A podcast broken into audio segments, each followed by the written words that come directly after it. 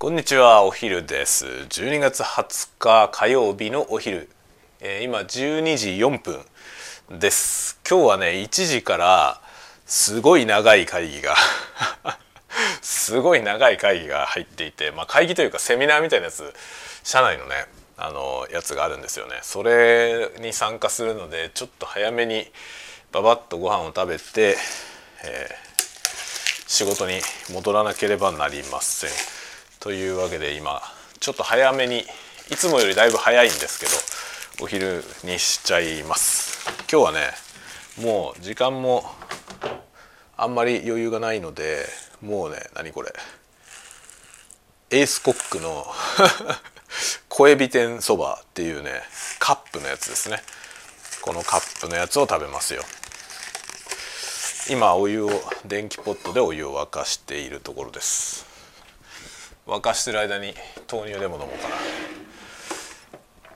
今日はねお昼はあの模様替え大作戦の話をしようと思っています。今やってる模様替えの途中経過についてちょっとお話ししようかな。と思っています。今ねキッコーマン特納調整豆乳を飲むところです。これね気分気分でしたよね。あの豆乳といえば気分だったんですけどキッコーマンにどうやら買収されまして、えー、気分じゃなくなりました。がパッケージデザインは気分の時のやつのまんまですね。まんまあのメーカーのねロゴだけ気分がなくなってキッコーマンに変わってます。だから印象としてはほとんど見た目変わんないんですね。という感じで味も全然変わってないと思うな。美味しいですね。気分の豆乳は美味しい。調整豆乳がね美味しくておすすめですね。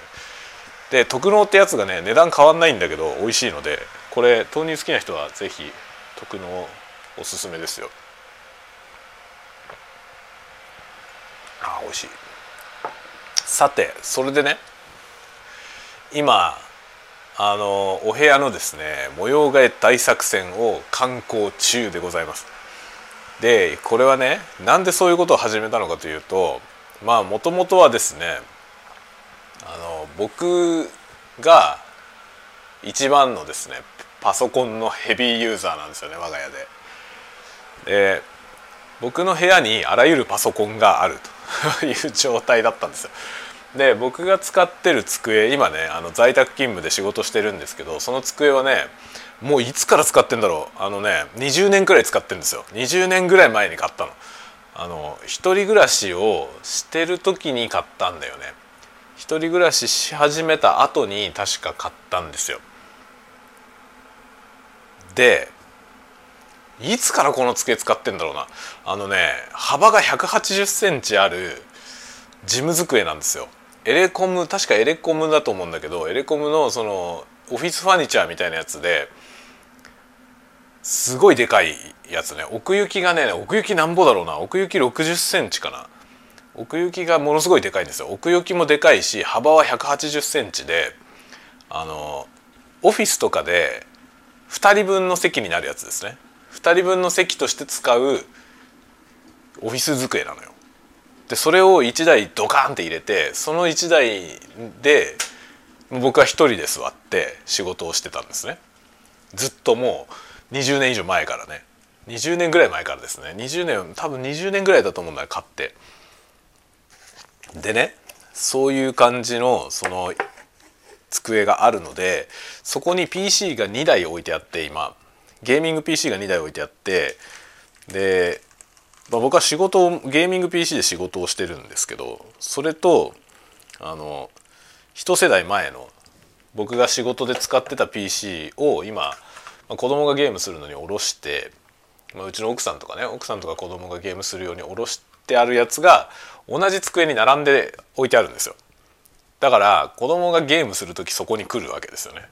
うちの奥さんとかもねゲームする時そこに来てでまあ大体そのゲームする時は僕も一緒にゲームしてるみたいな感じなんですよ。で僕が何かやることある例えば原稿をやらなきゃいけないとかなんか仕事がねその会社の仕事以外の仕事が入ってることがあるわけですよね。でその仕事をしてる時にやっぱ横でゲームしてると気が散るしその割とうまくいかないのでねだからその時はじゃあゲームは遠慮してねっていう感じにしてたんですよね。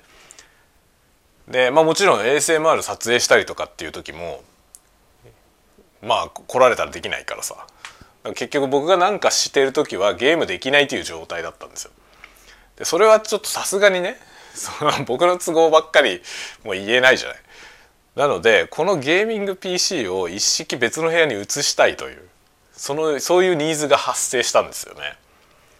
ででも差し当たりそれを持ってって置く場所がないという現実があってじゃあこれを置ける場所を作ろうどこに作ろうかっていう話が発端なんですよ。そこから始まって いろいろとねいろいろとだから僕は今までねこううちの家は 3LDK なんですけど今 3LDK でね子供部屋がちょっと大きめに作ってあってその真ん中に仕切り入れれば 4LDK になるっていうそういう作りなんですよね。で 3LDK なんですよ。で 3LDK のうちの2部屋を僕が使ってるんだよね。一つがその仕事をする部屋。でもう一つが寝室でベッドが置いてあるんですよ。ベッドと本棚が置いてある寝室があってで2部屋使ってるんですよね。でその2部屋僕が1人で使ってるのでで子供も大きくなってきたんでじゃあこの寝室として使ってる方の部屋をまあ趣味部屋？趣味部屋にしよう。ゲーミング PC をそこへ移動してでまあうちの奥さんは手芸とかね手芸っていうかあのミシンコンピューターミシンでなんかいろいろ作ったりとかね。たまにするんですよ。ま一応趣味としてそういうのやるのね。なのでそのミシンを置いたりもできるしっていうね。そういう部屋にしましょうと。その僕が今寝室として使ってる部屋をそういうふうにしよう。で今はあの奥さんはですね子供と一緒に寝てるんですよね。子供部屋で子供と一緒に寝てるんですよ。で僕だけその下の寝室で寝てるんだよね。なのでその僕の寝てたその寝室をもうそのまま母さんの部屋にしようと。うちの奥さんの部屋にしてそこにゲーミング PC も置いてその手芸するとかそういうコーナーも作ってっていうふうにしましょうと。で、まあ、僕は僕でその今仕事してる部屋のその180センチの机の上にロフトベッドみたいなやつを置いてそこに寝ましょうと。っていうね。そこ寝れるようにすれば何しろ僕は今寝る場所とその仕事する場所が分かれて2部屋占有してるのでそこに寝られる場所を作ればその仕事部屋の方に寝られるんでそういうふうにした方がいいだろうとそういう発想でですね今模様替えを始めたんですよ。それで今ねその寝室だった方の部屋まあ今はまだ僕の寝室として使ってるんですけどその部屋にゲーミングのいろいろなものを入れて今ねやってるのよね。でまずね床が 僕がその寝室に使ってた部屋は床がねもうほとんど埋まってんですよ。床という床に本が散らばっててでまずそのね床に散らばってる本をなんとかしないと模様替えも何もできないんですよね。っていう状態だったのでまずホームセンターで突っ張りラックみたいなやつを買ってきたんですよ。天井まで物がぎっしり入れられるラックをね買ってきてまずそれを組み立ててで床に散らばってるすごい大量の本をですねそのシェルフに全部突っ込んだんですよね。でまず床をなんとかしました。そしてゲーミングデスクを買いましてゲーミングデスクを入れてそこに PC を移しました。子供のね。子供のというかまあ奥さんも使うゲーミング PC をゲーム部屋に移しました。でさらにそのゲーミングデスクの上のスペースを有効活用するためにシェルフみたいなやつニトリのね何だったコンパクトシェルフとかいうそのゲーミングデスクの上ににこうそこを覆うように使うようななんかシェルフがあるんだよね。それを買ってそれをもう設置しました。で足元にチェアマットそのゲーミングチェアの下に引くチェアマットを敷いてでゲーミングコーナーが出来上がったんですよね。結構ちゃんとゲーミングっぽい感じよ。シェルフと机は黒いやつででそこにゲーミング PC を入れてなんかね結構いい感じなんですよ。それでうちの奥さんがなんかどうせならビカビカにしてゲーミングっぽくしたいとか言っててこれからですね LED 照明とかをいろいろ入れてねド派手にゲーミングコーナーにします。とりあえず家具大きな家具だけはもう入ったのででもうゲーミング PC もね動かしたんでそれでね、まあ、部屋が分かれたことによってあの一緒に遊ぶ時にねちょっと若干不便になったんであのディスコードでねディスコードで通話しながら遊べるようにしました。そのねうちの家族のゲーム用のディスコードサーバーを立ててそのディスコードででね子供とも奥さんともそこで喋りながらゲームできるっていうふうにしました。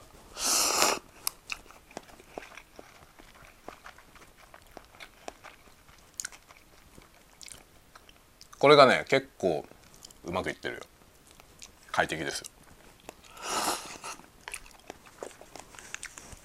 でこれでそのヘッドホンでゲームしてもらえば隣の部屋でそのねゲームをしていても僕は自分の部屋で ASMR の撮影ができる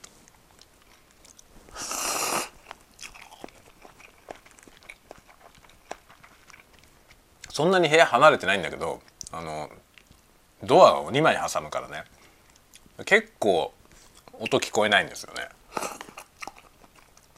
でゲームするのってあのうるさいのはゲームの音だけだからそれをヘッドホンでやってもらうとほとんど音聞こえないんですよね。そんなになんか体を動かしてねドスドスやるわけじゃないからあのなんだっけあるじゃんそういうゲームも。スイッチとかであるでしょ。あの体を動かすゲームあるよね。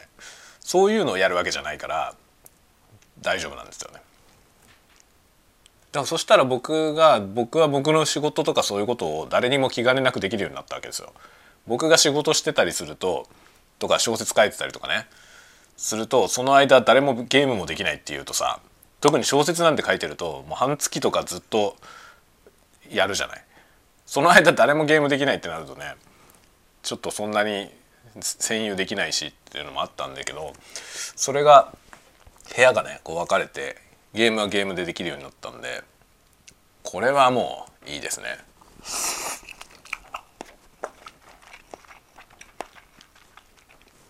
すげえ金はかかりました だって家具をねだからその突っ張りのラックとゲーミングの机とその上のシェルフあと僕の部屋に置くロフトベッドを全部まとめて買ったんでえらい金額を出費しました。でもしょうがないんだよね。もうこうやんないことには何もかも滞っちゃうからね。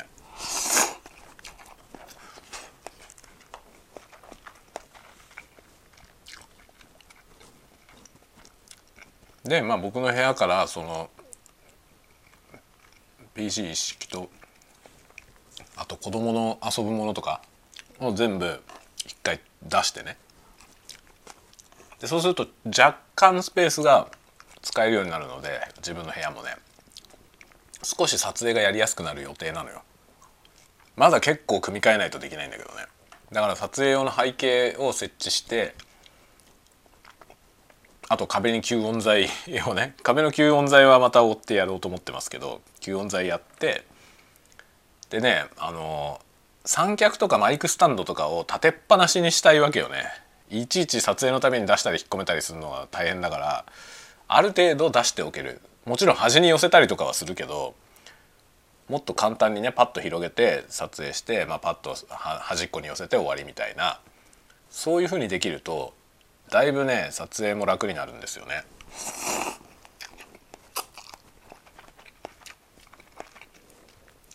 より自由度が増すと思うんだよね撮影のね。これで2023年を迎えたいなと。思ってます。一応来月の23日が1周年なのよ。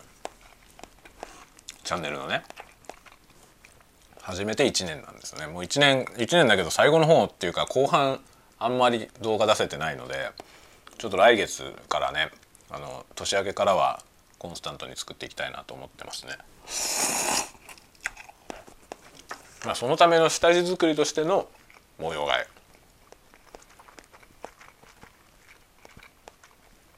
まあ模様替えって大変だし金もかかるけどなんだろうね手っ取り早くそのなんていうのかなライフスタイルをなんかチェンジするためのね手段ですよね。手っ取り早い手段だと思う。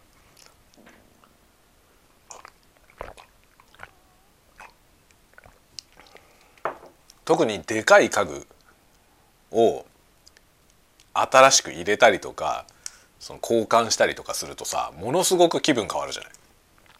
例えば去年の夏にうちのね僕の両親が遊びに来るっていうタイミングでそのねソファーがボロボロだったから買い替えたんですよさすがにこのボロボロのソファーに 両親来てね座らせるのもなんだなっていうのとあとねあの両親が来た時うちに両親泊めるとね寝る場所がなくなるからあのうちの奥さんが寝られる場所がなくなっちゃうのよね。なのでその寝られるようなでかいベッドベッドっていうかソファーね。寝られるようなソファーを買おうっつってちょっと大きめのソファー。前のやつよりもね一回り大きいソファーで色が全然違うやつを入れたんですよね。そしたらやっぱりねだいぶ気分変わるんですよね。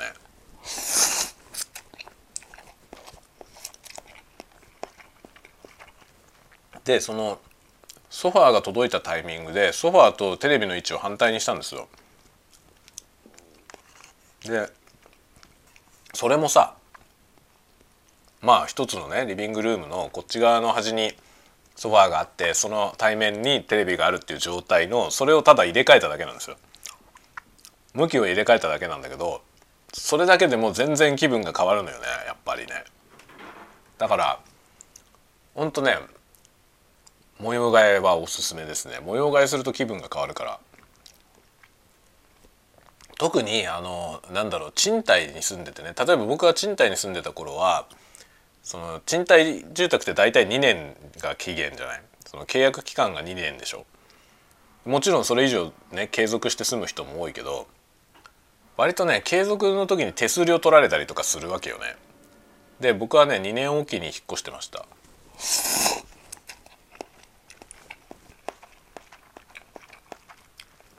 契約が満了するたびに引っ越してたんだけどさ。そうすると気分が変わるじゃない。引っ越すと。もちろん住んでる環境が全部変わるからさ。すごく気分が変わるんだけど。持ち家になっちゃうとさずっと引っ越さないじゃない。そうするとね模様替えでもしないと気分が変わんないんだよね。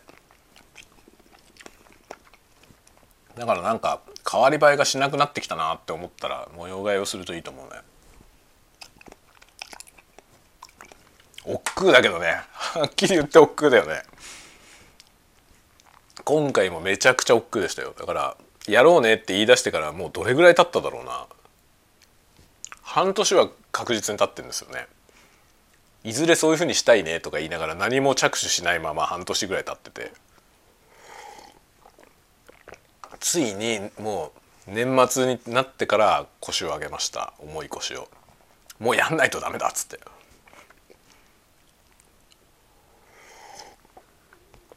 なんか子供毎晩のようにゲームするようになったからさ。そうすると僕何にもできないからね。だ子供がゲームして寝た後にいろいろやってんのよね。今ね。でももうそれもあまり気にしなくてよくなった。別の部屋になったから。子供はね9時半までゲームするんですよ。で9時半に寝るのよ。僕はそこから後の時間で原稿書いたりとかやってたのね。だけど結構正直辛いのよね。締め切りとかあるとさ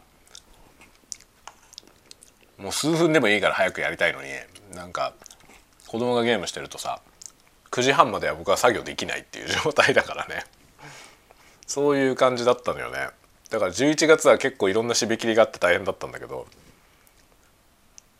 それがねもうこれはもう急務だと思って何が何でもやんなきゃダメだっつって重い腰を上げるきっかけになりました。でもおかげでね気分は変わったし、まあ、うちの奥さんもめっちゃ喜びましたね。すごいそのゲーミングコーナーっぽくなったからね。安物だけどその机なんか本当に安物なんだけどさ異様に安いんですよ。異様に安い机をアマゾンで、まあ、うちの奥さんが自分で見つけたのよね。これがいいんじゃないって言ってすんごい安いのそれがねまあ安かろうの内容だったけどさ 届いてみたらいろいろしょぼいんだけどさだけど見栄えはなんかそこそこでなんかまあまずまずいいんじゃないっていう感じになりましたね見た目にね。でなんかそのその、ね、今度はねあの LED のさテープ型になってる照明があるじゃない。こうよくゲーミング PC の PC の中とかにそれを這わせてピカピカやってる人がいるやつね。あのやつをその机の上のさ、まあ、シェルフがこう机の上に屋根みたいに覆いかぶさってる状態なんでそのシェルフの内側に貼ってねで間接照明みたいに使うっていうのをそういうふうにしたいなって昨日言ってて。だから今度はそういうの買ってきてそれそれを貼り付けるみたいなことをねやってよりゲーミング環境っぽくするっていうねそういうことを今ねいろいろやってます。まあなんかそうやって気分が変わればねまたやるやりたいと思うことも増えるじゃない。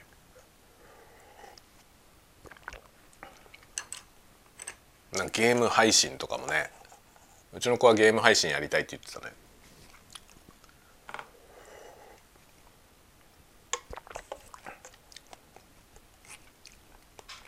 だからまずはなんか配信じゃなくてコンテンツを作るところをやってみようかっつってそういうのをね教えていこうかなと思ってるのでやっぱりこうね模様替えをしたことによってみんなそういういろいろ新しいことやりたくなるのはいいことですよね。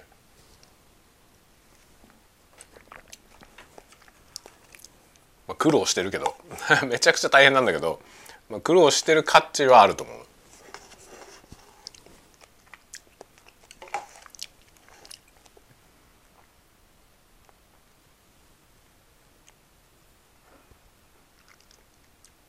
だから結局ねその家具をいろいろ買ってきてさ入れ替えたりするじゃない？それを一人でやってるわけよ。一人でやってるのよ。組み立て家具組み立てたりとかその組み立てるための場所を作ったりとかさ、まあ、場所もそんなに余裕ないからさ狭い中でやるわけじゃない？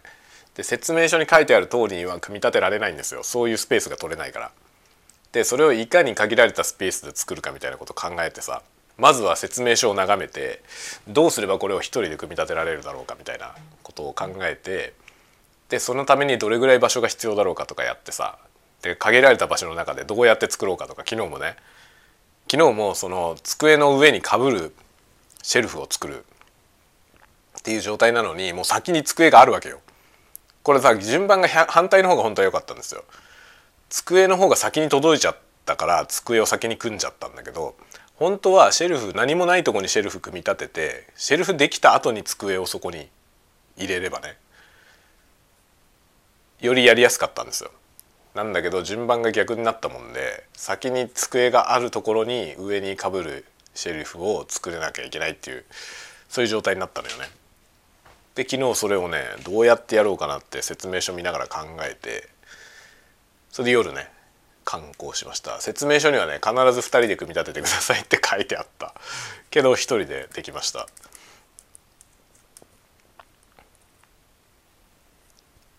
1人でやることを推奨してるわけじゃないよ。まあ絶対2人で組んだ方が楽だし安全だから絶対2人で組んだ方がいいと思うけどだけど1人でできないことはないです。その代わりよく考えないとダメだね。どうやって作るのか。よく考えないと失敗をこきますね。だんだんそういうことに慣れてきたね。そのどうすれば一人で組み立てられるかってことを考えるっていうのがね。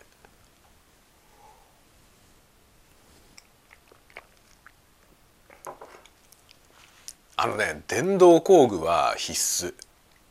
必須ですね。あの電動ドリルドライバーのあのバッテリーのやつハンディタイプでバッテリーのやつね。1個は持ってた方がいいと思います。バッテリーのやつがいいね。あのケーブルのやつは面倒くさいから。すごい取り回しが面倒くさくて。やっぱり特にその DIY ユースの人趣味の人はバッテリーのやつがいいと思うね。あれケーブルでつなぐやつの方がパワーはあるんですよね。間違いなくパワーあるしあの安定してますよね。電圧がね安定してるから。信頼性は高いしだからなんだろうなあのコンクリートにさボルト打ったりとかするようなねそのインパクトドライバー的なやつは多分あの電源 AC 電源で使うやつの方がいいと思うけどでもそれもまあプロの話よね。プロレベルの話だと思うね。プロだってねその現場によってはさその電源のあるやつだと煩わしいからね。そのバッテリータイプのやつ。もちろんバッテリーの電圧がでかいやつを使うと思うけど。趣味レベルではもうほんとバッテリーのでいいと思いますね。でも絶対持ってた方がいい。特に組み立て家具作る人は絶対電動ドライバーはあった方がいいですね。であの六角のさ六角のボルトが多いじゃない。組み立て家具ってね六角ボルトが多いんで六角のあのあれをね交換ビットを持っておくといいですね。ほんとそれだけでいいよね。あのドライバーのいろんなサイズのやつが入ってるなんかアソートみたいなやつとその六角ナットがいくつかついてるナットじゃなくてなんだっけ六角のあれねビットね。それのセットみたいなやつと2つだけでいいと思うな。その2つがあれば大体作れるんでもう全然違うからね絶対持ってた方がいいですね。なんか昨日も話したような気がするけどその中国製の変な机はさあの一部のボルトがめちゃめちゃ硬くてあれ手じゃ回んなかったよね。本当にマキタの10.8ボルト？10.8ボルトって一番一番下じゃないのか？2番目か？多分一番下に7.2ボルトっていう弱いやつがあってその次が10.8だと思うんですよね。でその上に18ボルトがあって40ボルトがあるんだけどそのね10.8のやつで十分ですね。僕が持ってるその電動ドリルドライバーは 10.8V のラインのやつなんですけど 10.8V で不足を感じたことはひとまずないですね。今回かなりそのものすごい硬いボルトあったけどそれもその 10.8V のやつの最大トルクでちゃんと締めることはできました。でも最大トルクが必要だった。すごいね。で、まあ、家具組み立てたりするのには別に全然最大トルクなんか必要ないんでもう半分くらいのトルクで十分作れますから持ってるとすごい便利だね。あれがないと多分ものすごい時間もかかるし大変だと思う。電動ドリルドライバーのバッテリータイプのやつは1個持ってるといいと思いますね。まあ組み立て家具組み立てるぐらいのことは割とあるじゃない。だから買って持っておくといいんじゃないかなって気はしますね。で持ってると DIY とかやりたくなるからね。それもまたいいじゃない。そうなんか道具があるとね使おう使いたいなと思うからね。あと便利なのがあのねそのドリルドライバーっていうのはこうなんていうのピストルみたいな形になってるやつだけどそうじゃなくてね普通のドライバーの形をしてる電動ドライバーがあるんですよね。でそれもね1本あるとめちゃくちゃ便利ですね。それはねもちろんそのあのガンタイプのねやつほどのパワーはないんだけど普通のね小さいネジを回す時にめちゃくちゃ重宝しますね。持ってるといいですねおすすめはねベッセルってメーカーのデンドラボールってやつですね多分ベッセルのデンドラボールがあの手のやつの一番有名な商品だと思うでもいろんなとこから出てます。なんかパナソニックとかも出てるね。パナソニックとか両備とかそういう電動工具のメーカーでも出てます。いろいろ。でもベッセルのやつがねとっても使いやすいですね。でベッセルのデンドラボールもね普通のやつとハイスピードタイプと2個あるんですよ。ハイスピードの方が速く回るんだけど正直ねそんなに速く回す必要がないので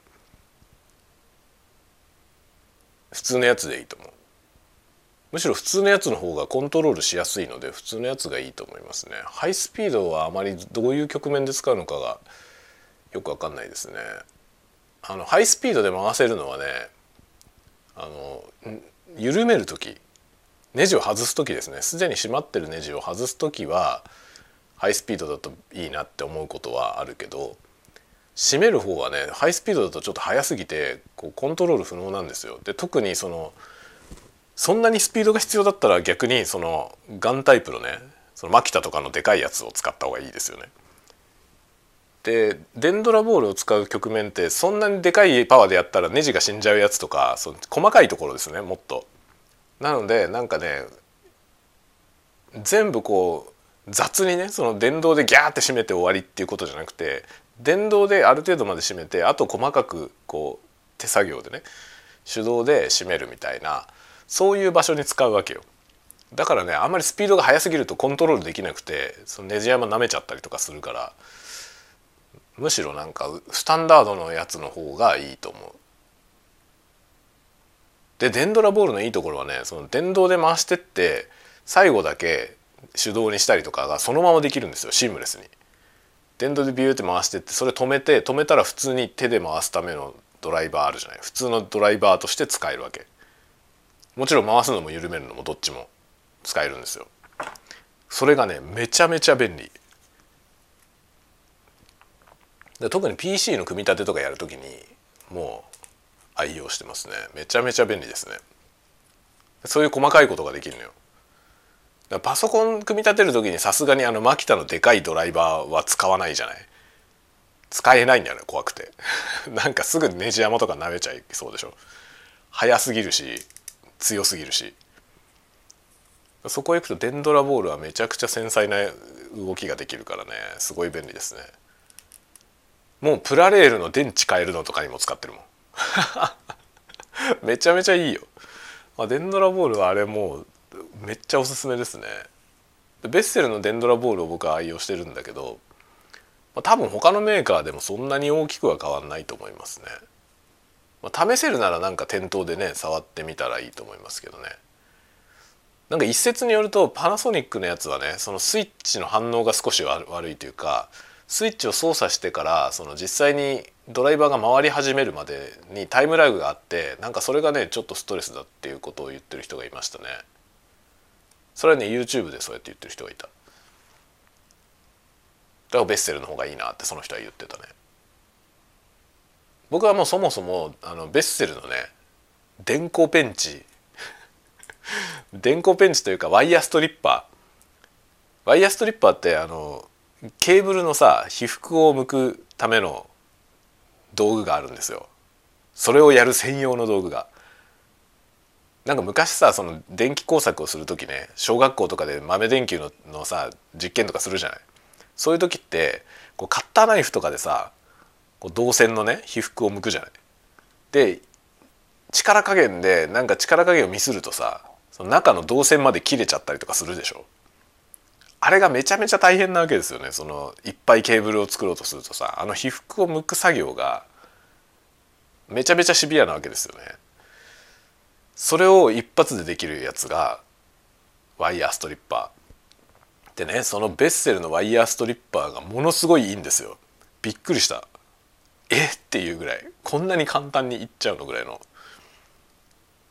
だからなんか絶妙な切れ味だしそのね K の精度とかも素晴らしいんですよね。その線の太さによってそのねこの使う場所が変わるんですけどそのねこのタイプの線だったらここっていうところに当てはめるともうね完璧なんですよ動作が。なんか雑にすごい雑にピキってやってピュッて向いても中の導線一本も切れてないみたいな感じなのよ。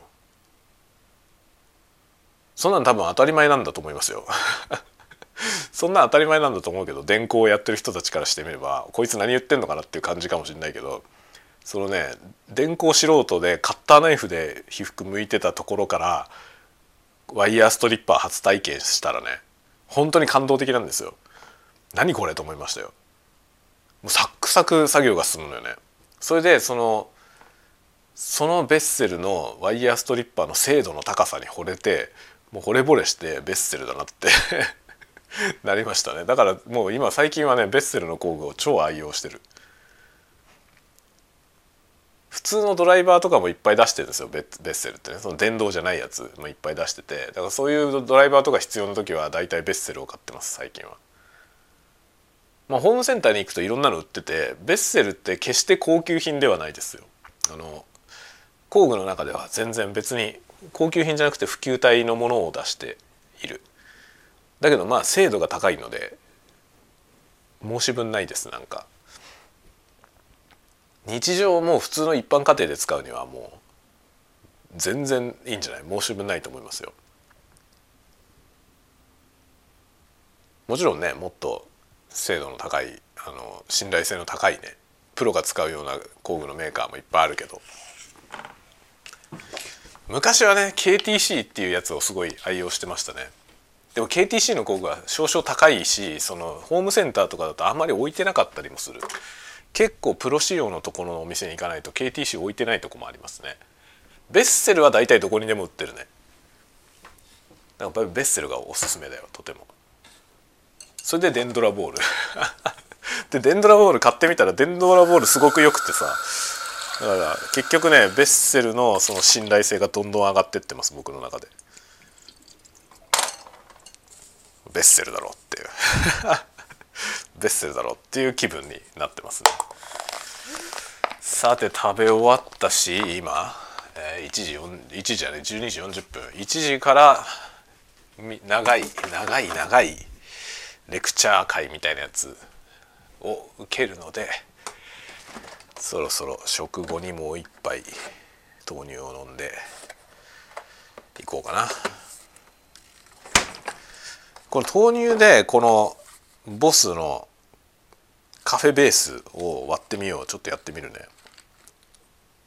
これ美味しいか分かんないけどさ。これはね冬限定ヘーゼルナッツナテ。また買ってきた。この間ヘーゼルナッツのやつがあってさって言って冷蔵庫開けたらなかった。じゃない。あれをまたスーパーで買ってきました。これ冬限定だって。ヘーゼルナッツ。それをこのねソイソイラテになりますよね。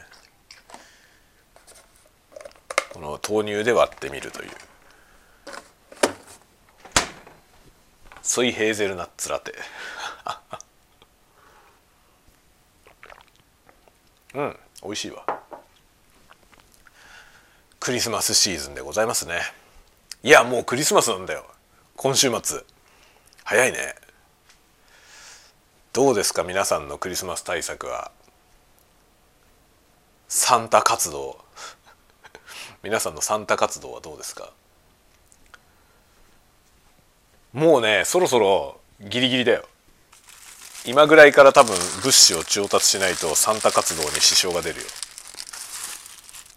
今日僕は慌てて 慌てて調達しました。子供のプレゼント。サンタプレゼントまだねまだサンタさんだからさ。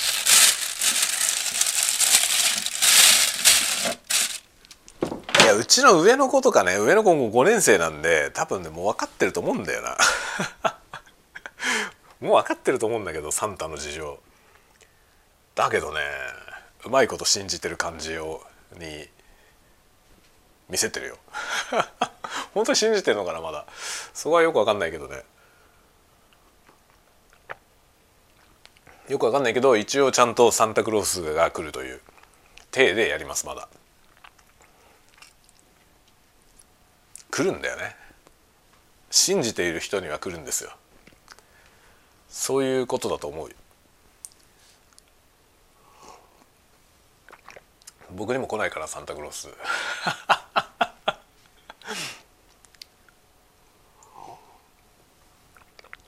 ねおじさんにも欲しいよね。サンタクロースね。僕子供が欲しがってるものと同じようなものが欲しいからさ。今回うちの上の子はねレゴの車車のあのスピードチャレンジっていうシリーズがあってそれはね本当にそんな高くないんですよ。3,000円弱ぐらいの値段で。で結構ね結構よくできてるんですよね。僕あのそれのスピードチャレンジのあのランボルギーニカウンタックを買ってそれを組み立てる動画を ASMR のチャンネルに出したことがありますけどあれあれがそうなのよね。すごいよくできてるんですよ。2000 2500円くらいだったかなあのカウンタック。そんな高くないのよね。でうちの子今回それが欲しいって言っててそれのシリーズのなんかいろいろ車あるんですよ。でそれが欲しいって言っててそれにしたけど僕もねそのシリーズの他の車欲しいんだよね。サンタクロースに頼もうかな。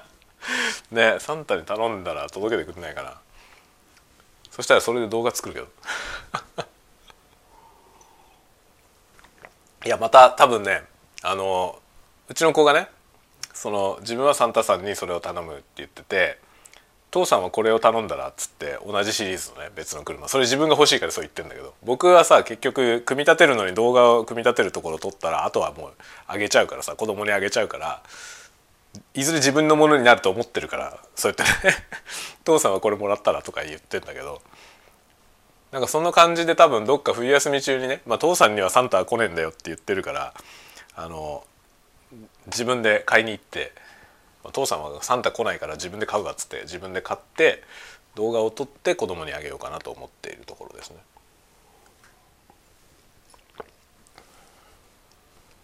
皆さんもサンタ活動ある人は。サンタ活動ある人は頑張りましょうね。いやこれさ本当にもうサンタはねサンタクロースはもうみんなの心の中にいるんだよみたいなさ。ねだからお父さんが買ってきててもお父さんじゃなくてサンタクロースが持ってきてるんだよっていうことになればね。お父さんが買ってきてるということがこう公になってしまえばあとは楽だよね。クリスマス何が欲しい？っつって直接できるじゃない？そうすると楽だけどこのサンタクロースを維持しなきゃいけない間は大変だよね。ここのところが結構大変ですね。でもなんかサンタクロースがこうなんだそんなものはいないのかっていうふうにはしたくないんだよね。